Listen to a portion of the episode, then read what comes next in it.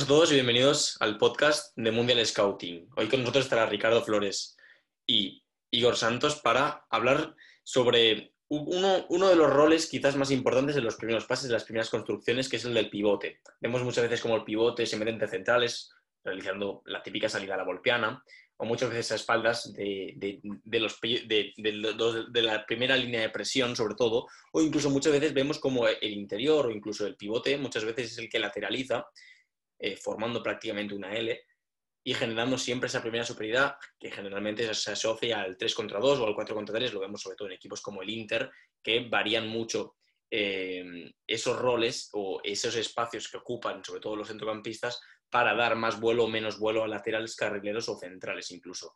Eh, Igor, buenas, ¿qué tal? Explícanos qué, qué, rol ves más importante para un mediocentro, es decir, qué, qué, función tiene que cumplir sí o sí el mediocentro para tener una salida siempre limpia y aseada. Bueno, un placer estar aquí nuevamente. Pienso que la clave en el tema de los pivotes es su movimiento por detrás de la línea de presión. Creo que la intuición, la lectura para moverse por la espalda del delantero rival, del punta contrario, o hasta mismo del enganche. Es que pensamos en el escenario de 4-3-3 contra un 4-4-2. Un equipo que bascula de lado a lado con el pivote, con el pivote básicamente entre centrales generando de 3 contra 2 contra delanteros que básicamente hacen esa diagonal compensatoria. Uno orienta la central y el otro cerrando al primer pasador pienso que hay dos claves allí. Primero, el descenso del pivote puede generar esa primera ventaja mm. para hacer el 3 contra 2. Era algo que en Ecuador, por ejemplo, del Valle de Miguel Ángel Ramírez hacía muy bien. O incluso moverse por detrás de la línea de presión. Porque al final son escenarios que pueden, pueden condicionar mucho la abordaje del rival.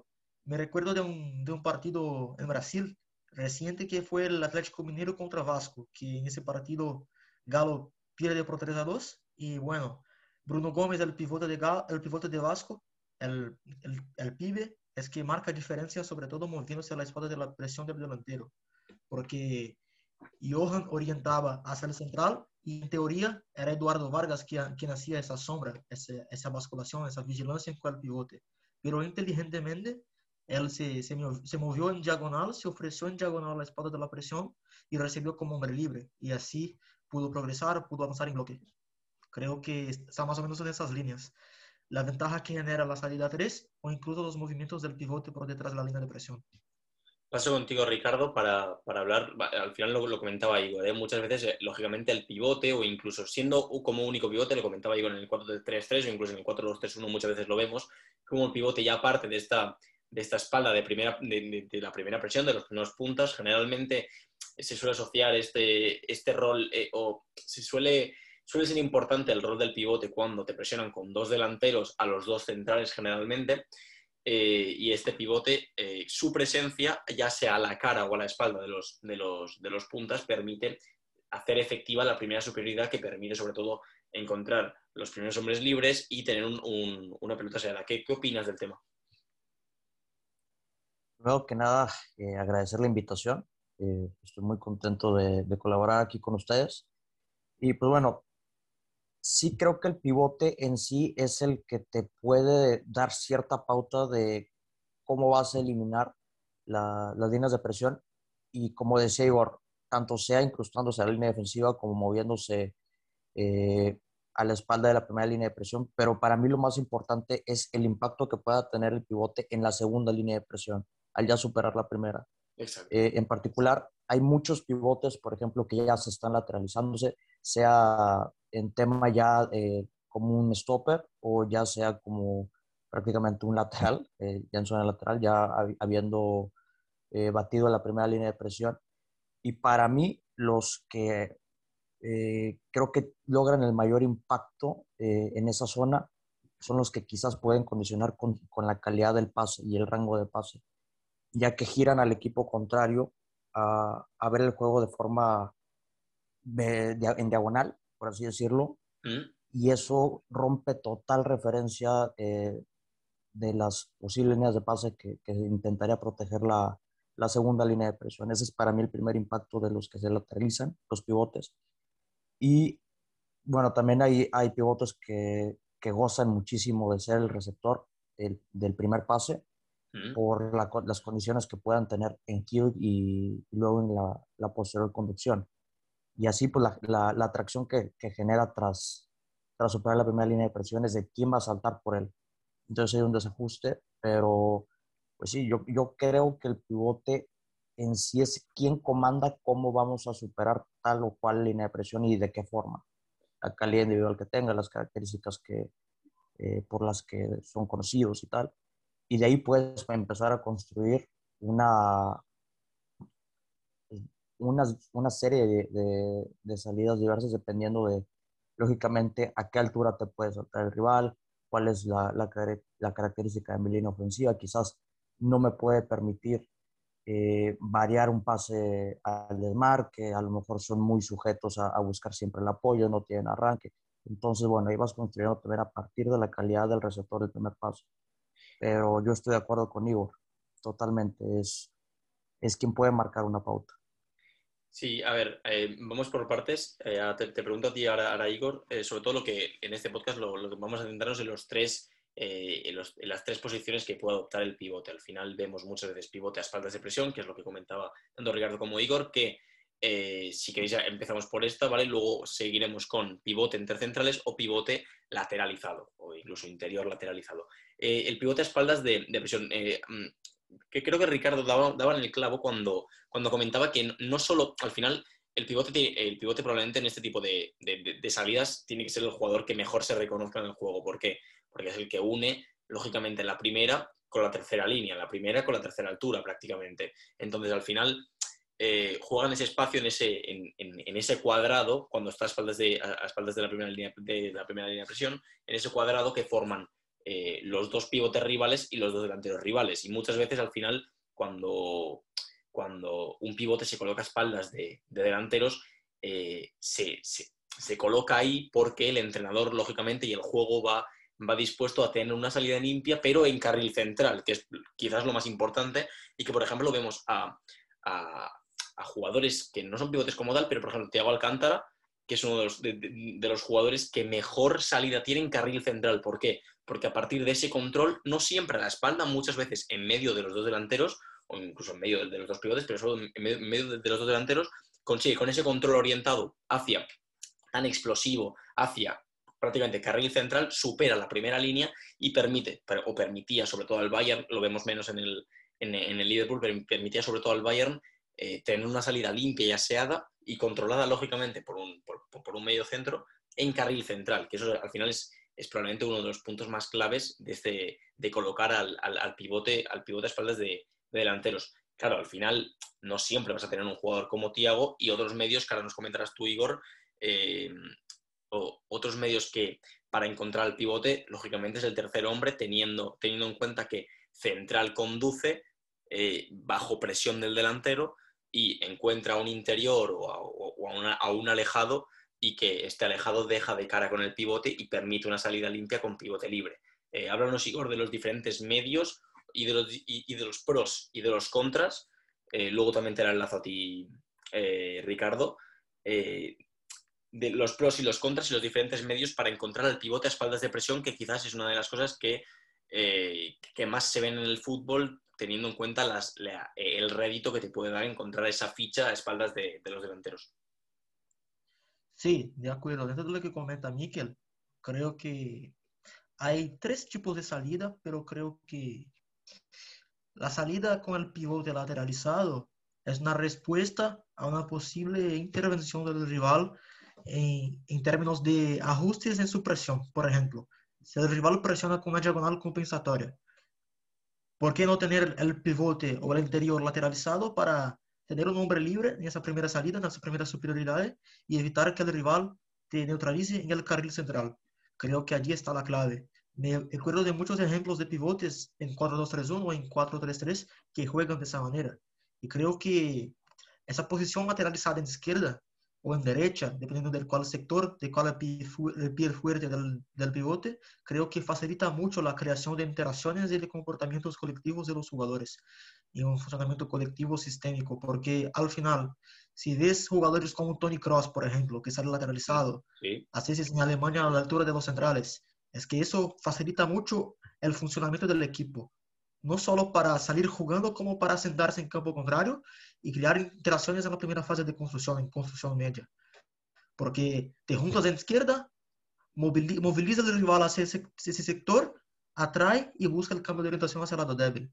Entonces creo que hay un jugador en ese sentido muy joven que me llama mucho la atención, que es Kenneth Taylor, canterano del Ajax, que estuvo en el Europeo Sub-17 de, de 2019 y también en el Mundial en Brasil, y que en esa salida a 3 de Holanda hacía muy bien eso. Incluso hay un contenido, material en Mundial Scouting que hice explicando esos tres tipos de salida. Creo que le servirá genial a a la gente para entender mejor el contexto. Ahora, hablando sobre lo que comentaba del tercer hombre, creo que un equipo que hace eso muy bien bajo, bajo presión en salidas elaboradas es el Anderlecht. En los videos que, que estuve comentando con Miguel, otros, otras personas del proyecto, muchas veces el central poseedor conduce con el pivote vigilado, pero buscando el interior alejado del sector, logra crear una conexión para activar el pivote como tercer hombre, como intermedio. Entonces, es una, una cuestión de, de ajustes, pero sobre todo de timing y coordinación, porque creo que el fútbol es un juego de estímulos y la respuesta que sus jugadores dan a esos estímulos es lo que marca la diferencia.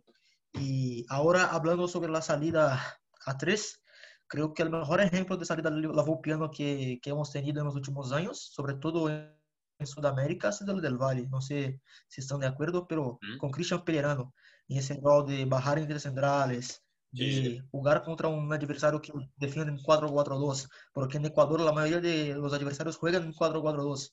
Entonces, siempre tenía la lectura para traer los pivotes, fijarlos y liberar al central opuesto en el lado débil. Pero creo que hay una clave, un matiz micro en ese sentido que, que marca la diferencia, que es cómo el central opuesto, el central del lado débil, ataca el lado ciego de presión. No queda esperando para salir en conducción, sino que se mueve hacia adelante y recibe como hombre libre. Creo que eso es una respuesta muy buena a determinados tipos de presiones. Y ahora, hablando sobre la presión, sobre la salida de balón con el pivote por detrás de la línea de presión, creo que muchas veces vem- vemos eso en salidas en 2 más 3, en equipos que juegan con laterales bajos y con el pivote por detrás de la línea de presión. Porque allí el pivote se mueve en diagonal, se ofrece a los centrales por detrás de esa línea y va creando interacciones con los laterales para superar esa presión y sobre todo avanzar en bloque y conectar con la, con la tercera altura, que es lo que comenta lo, que lo comentó Ricardo. Sí, de- de- después de la, anarquía de Igor hablando prácticamente de todos los roles, eh, vamos a seguir centrándonos y ya para acabar contigo, Ricardo, de, de- del pivote a espaldas de, de delanteros, eh, porque al final lo comentaba Igor, al final los medios, eh, los medios al final son, son conceptos muchas veces, pero, pero aquí, aquí lo importante es jugar a, reconocer. eh, a, a reconocer la ventaja y llegar a ella sin, sin jugar al concepto como tal, sino jugando al juego y reconociendo cómo tengo que llegar. Es decir, muchas veces lo comentaba Igor, en esa salida de 2 de dos más 3, muchas veces llegando con el lateral interiorizado, con, con, con, con ese costado de, la línea de 3, muchas veces a partir de llegar con ese, ese ya filtra dentro, se fuera dentro, muchas veces que ya llega a pivote. Eh, Ricardo, ¿cuáles crees que son los, ya lo has comentado antes, al final, eh, cuando llegas al, pivote de cara, eh, a espaldas de, de delanteros, este ya te da paso a la siguiente línea. ¿Cuáles crees que son los pros y cuáles crees que son los contras, si es que hay, eh, de tener pivotes a, a, espaldas de, de delanteros y de encontrarlo, sobre todo de las diferentes maneras de encontrarlo, porque al final hemos comentado tercer hombre que te lo deja de cara, pero si es un fuera adentro no te lo deja tan de cara. Entonces, ¿qué pros y qué, y qué contras ves de encontrar al, delantero a espaldas de... Al, al pivote a espaldas de delantero? Pues el primer contra que yo podía, pudiese encontrar de tener a mi pivote en, pues, quizás una ventaja posicional, lo podemos decir así, es que en sí, que él reciba no haya, no haya creado una atracción para, para batir la siguiente línea. Que lo hayan dejado libre para recibir. Quizás siendo, eh, no sé, a lo mejor un pivote que no tiene tanto rango de paso o tanta técnica para, para hacer un aporte ofensivo de, de, de alguna forma. Eh, por ejemplo, creo que una respuesta que tuvo el Real Madrid ante eh, estas, este tipo de, desventajas que quizás un jugador como Casemiro le puede haber brindado es cuando ya lo empezó a mandar para arriba en fase, eh, para arriba en, fase ofensiva y le dio pues, prácticamente todo el carril, a, el carril horizontal a Tony Cross. Eh, y bueno, ya tu pivote ahí ya cumple una cuarta función de, las, de las que aparte estamos, ya estábamos hablando. Ya está en una tercera o cuarta altura y ya prácticamente eh, está sirviendo para fijar como un delantero más y crear un mano a mano junto con Benzema y, y, ya no es ni siquiera receptor de primero o segundo paso. Eh, quizás eh, esa fue la respuesta a una contra que pudo haber servido, existido si él hubiese recibido limpio. Mm. es una que se me ocurre. Eh, bueno, los pros creo que ya los conocemos de cuando tienes un, un, gran pivote que, que, pueda crear las ventajas tanto con, con sus controles, con su, con su, rango de pasos, con el engaño, como lo que comentaban de Tiago, eh, que mucho de, la, de, lo que genera es porque aparenta que la va a perder, mm. aparenta que es fácil, que, que, que, es propenso a una pérdida. Para mí ese es del nivelazo que obtuvo en el 2020, quizás ese es lo, lo, lo, que le añade más valor a todo lo que, lo que impactó hasta ser dominador de un equipo dominante, que pues es, es, lo más difícil de conseguir. Cuando logras todas esas ventajas, eh, basado en tu técnica y, y, y tu calidad, eh, yo creo que estás a dos o tres toques de llegar al remate. Y ese es el, el mayor, creo que yo puedo dar de un pivote recibiendo espaldas de la primera línea de presión. Sí, bueno, es que al final es eso, es, es cuando tú tienes un pivote a espaldas y tú, y tú le encuentras, al final no podemos hablar del bosque sin hablar árbol a árbol y cuando hablamos hay que hablar de las capacidades del pivote en este caso. Y muchas veces este tipo de pivotes se suelen, se suelen caracterizar por tener un buen desplazamiento, que a partir de, ese, de esa recepción que les viene ya de cara, eh, con ese, muchas veces lo vemos con Rodri, como ya directamente ya lanza hacia un costado hacia otro, eh, activando sobre todo una individualidad de Marez o una individualidad o un triángulo incluso en banda, que muchas veces también, también les llega, o, lógicamente también con capacidad para filtrar. Eh, cambiamos de, rol del pivote, paso contigo Igor. Eh, el pivote entre, centrales, la, famosa eh, salida a la volpiana, tú has comentado algo, antes algo sobre Independiente del Valle, sobre todo cómo generan ese 3 contra 2 con Pellerano. coméntanos más acerca de los pros y los contras y los diferentes medios, tanto macro como micro, que ya lo has comentado antes de atacar el lado ciego, la espalda de uno de los dos delanteros con un central para siempre eh, salir con un hombre libre en conducción y permitir una salida limpia y aseada. Sí, creo que sobre todo lo que hace la diferencia en ese sentido es la característica y cómo el jugador interpreta el contexto.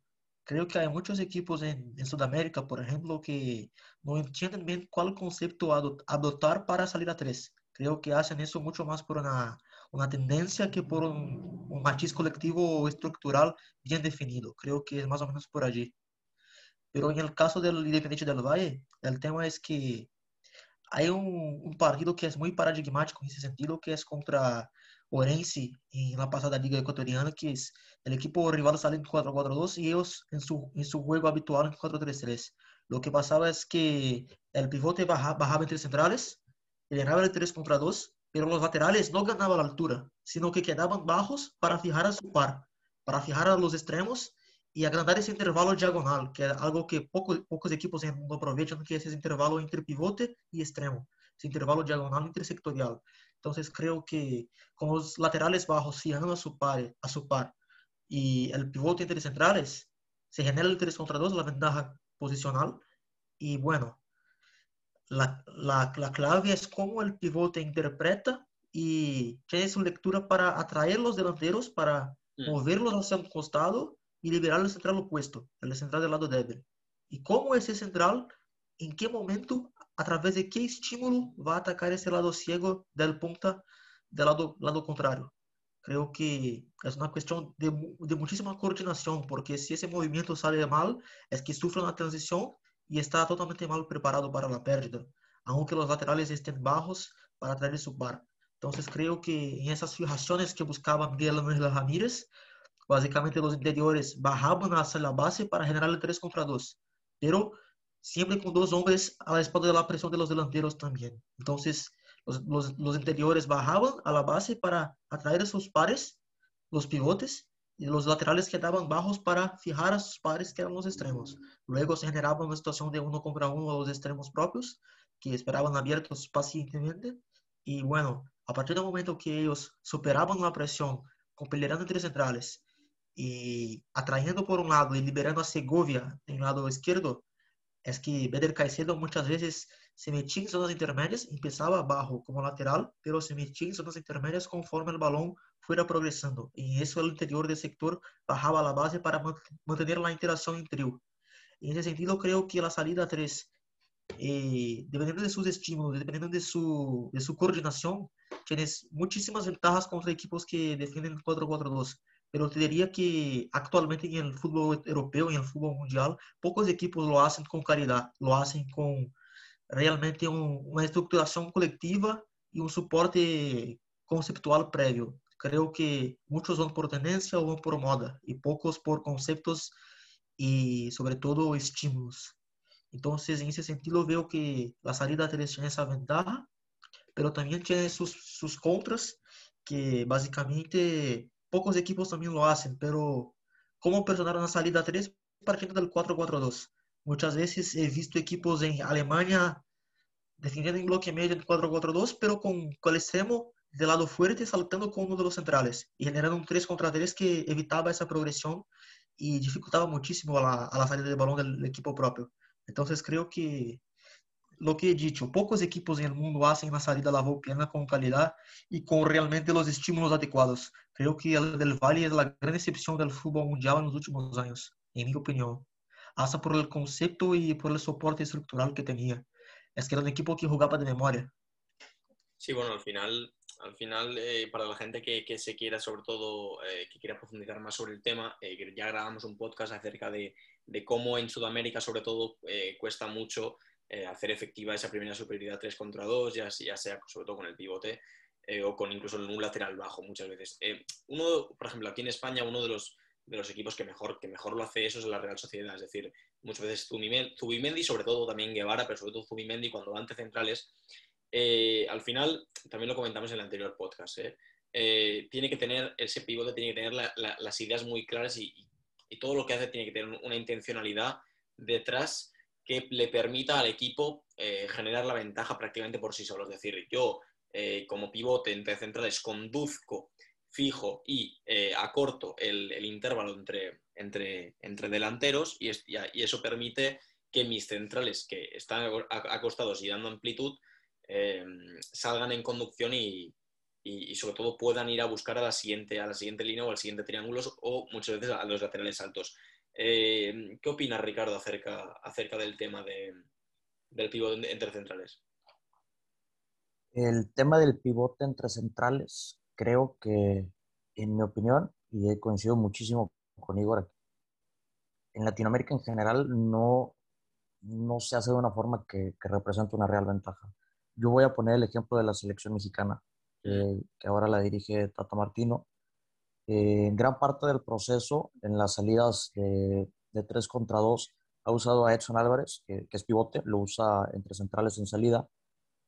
Y hay un partido muy paradigmático que México muy bien pudo haber quedado eliminado en, en la Copa Oro del 2019 mm. contra Costa Rica, que Costa Rica formaba en 4-4-2 y era un bloque medio, quizás un poquito más que un bloque medio. No, no, no, alcanzaba un bloque alto, pero bueno, eh, lo que hacían los puntos de Costa Rica es orientar la salida de México a los stoppers, eh, que llegaran hasta cierta altura y ahí, ahí iniciar la presión, eh, una presión media, y por la altura que tomaban los stoppers, por la característica de, del contención, que en este caso era Edson Álvarez, que va mucho al corte y va mucho al suelo, eh, se hizo un descosido eh, tras pérdida para, para la selección mexicana y eso ocasionó que las distancias tras pérdida entre mm. los, los, dos centrales y, y los fuera, el, y el contención fuera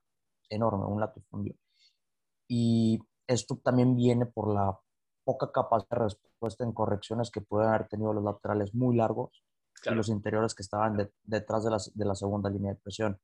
Entonces, las posibles ayudas, los, eh, los posibles apoyos en, eh, en fase defensiva, en fase de transición defensiva, quedaban larguísimos y normalmente a, a toda pastilla. Entonces, si es que llegaban al apoyo, es una posible falta. Y eso es lo que a mí no me gusta. Cuando un, cuando un medio centro se, se hace la fusión con la línea defensiva, normalmente queda, quedan las distancias muy largas con el resto de los jugadores de centro del campo y no me, ah, y, aquí es una opinión muy, muy personal, me parece que complica la relación entre centrales que ya existía. Hmm. Por eso creo que a veces les, les suma más eh, cuando se lateralizan y formar la salida de tres de esa forma. Es que es, es, justo al punto que quería llegar. Al final, cuando tú metes el, el pivote entre centrales, eh, modificas en exceso la mayoría de, distancias de relación que ya existían de por sí en la estructura de partida. Al final tú metes al, al de centrales y, y, dependes mucho de la amplitud que te den los centrales. Eh, y claro, esa amplitud tiene que ser la exacta, porque si es mucha amplitud, al final son unos primeros pases que tú no puedes dar pases muy largos porque no son estables. Pero claro, si tú das pases muy cortos, no generas hombres libres, prácticamente te defiende muy cómodo y luego para llegar a laterales generalmente laterales van a estar por encima de línea muchas veces y, eh, extremos van a estar entre líneas.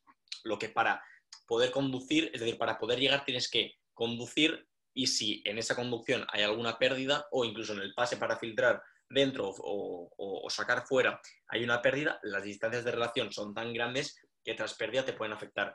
Eh, sin, irme a Igor, paso contigo, eh, Ricardo, para, para hablar de, lo que comentabas ahora del pivote o interior lateralizado. ¿Qué, ventajas te da?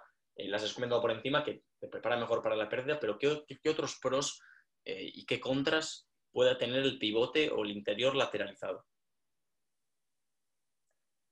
Eh, la primera que yo encuentro, y es, intentar rescatar algo que comenté en mi primera intervención, es girar, girar el tablero, girar, girar las referencias del equipo contrario eh, hacia un punto que no está natural, ya, ya no están eh, con referencia a la, portería, ya las, los movimientos que pueden hacer entre líneas o detrás de las, de las líneas de paso, del, detrás de la referencia de línea de pase que pueda tener el rival, eh, se vuelven un poquito más impredecibles. Claro que también ahí, pues bueno, dependes muchísimo del, una, de la lectura tanto del receptor como de, del pasador, en este caso el, el centrocampista lateralizado.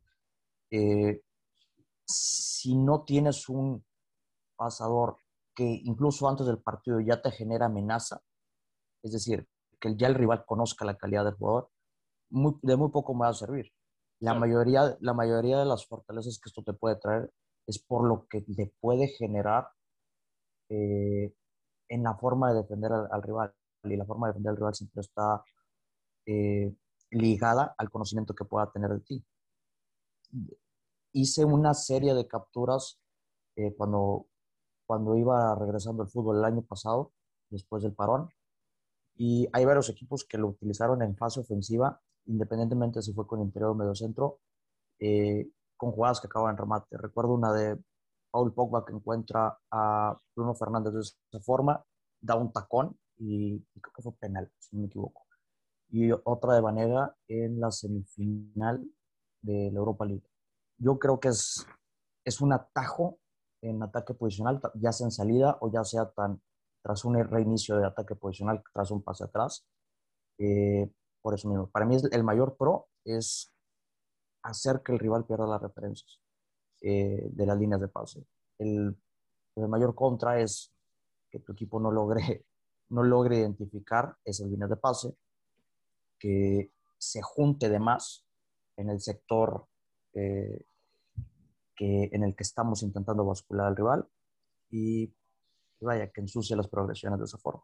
Sí, a mí lo que me parece más interesante de, de cuando lateralizas a, a, un centrocampista, lo, todos los al final es un centrocampista porque puede ser tanto interior como, como un pivote, es que ocupe un carril distinto a extremo que da, o a lateral que da amplitud y a central, y sobre todo una altura distinta a central, siempre, siempre, formando esa especie de L. Es decir, que no sea que, no lateralice para ser un tercer central, sino que lateralice para ser un lateral de verdad, un, lateral bajo como tal. Es decir, que no esté a la, que no esté a la altura de centrales me parece muy interesante porque eh, con su recepción ya directamente estás casi superando la primera línea y lo que vas a traer va a ser a, a, cosas de la siguiente línea. Entonces, ya se producen las primeras descoordinaciones de la siguiente línea de 4, que es lo que en general eh, se suele ver del, del 4-4-2, que es como la mayoría de equipos defienden, pero ya generas el salto de ese extremo y ya tú ya puedes gestionar el acoso, es decir, si es diestro, muchas veces gestionarás hacia afuera el acoso, muchas veces eh, sí que es verdad que que lo vemos en una altura más baja, pero sí que es verdad que con esa pisadita que tiene para ya lanzar al, lateral o al extremo que te da amplitud, o eh, si, es zurdo o, si tiene la capacidad de ir para adentro, jugar con el acoso, eh, con la trayectoria de acoso del, extremo que te salta, para luego ir hacia adentro, que eso lo vemos sobre todo muchas, muchas veces en serie Roberto, sí que es verdad que desde una posición más baja, pero a partir de gestionar el acoso que le, la trayectoria de acoso que le viene ir hacia adentro y ya, y pues ahí lógicamente pues podrías encontrar a otro, a otro pivote o incluso a, otro interior o, poder filtrar entre líneas. Yo creo que lo, importante de, lateralizar, cuando lateralizas a un jugador, el, pro que te puede dar es que tú ya superas la primera línea de presión, es decir, no tienes que seguir rodando de lado a lado para generar eh, la superioridad, sino que la superioridad ya está y ya está efectiva y luego a partir ya, aquí ya entramos en, aspectos de, mucho más detalle al final. Eh, vemos muchas veces como el que lateraliza, eh, vemos muchas veces Cross, que es un diestro en izquierda. ¿Por qué? Porque el ojo conductor de Cross generalmente es, su ojo derecho y que su primer control va a ser siempre hacia adentro. Y eso que le permite muchas veces pues, encontrar a Benzema, encontrar a Casemiro o muchas veces eh, ya directamente filtrar desde esa posición o desplazar hacia el lado contrario, que yo creo que es lo más importante en el juego del Real Madrid. paso contigo, Igor, y ya, ya prácticamente para acabar el podcast.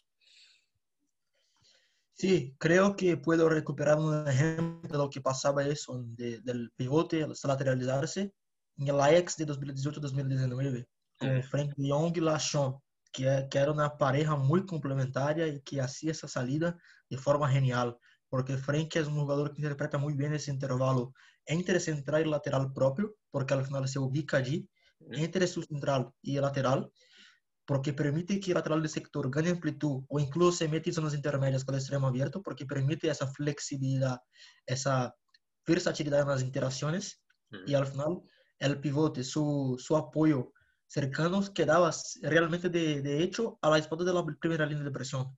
Entonces muchas veces el Ajax salía a tres con Frank o incluso con el lateralizado formando ese L que comenta Mikel y luego Sean era un apoyo muy, muy interesante porque se movía muy bien en diagonal, le daba mucha opción y las progresiones eran muy fluidas.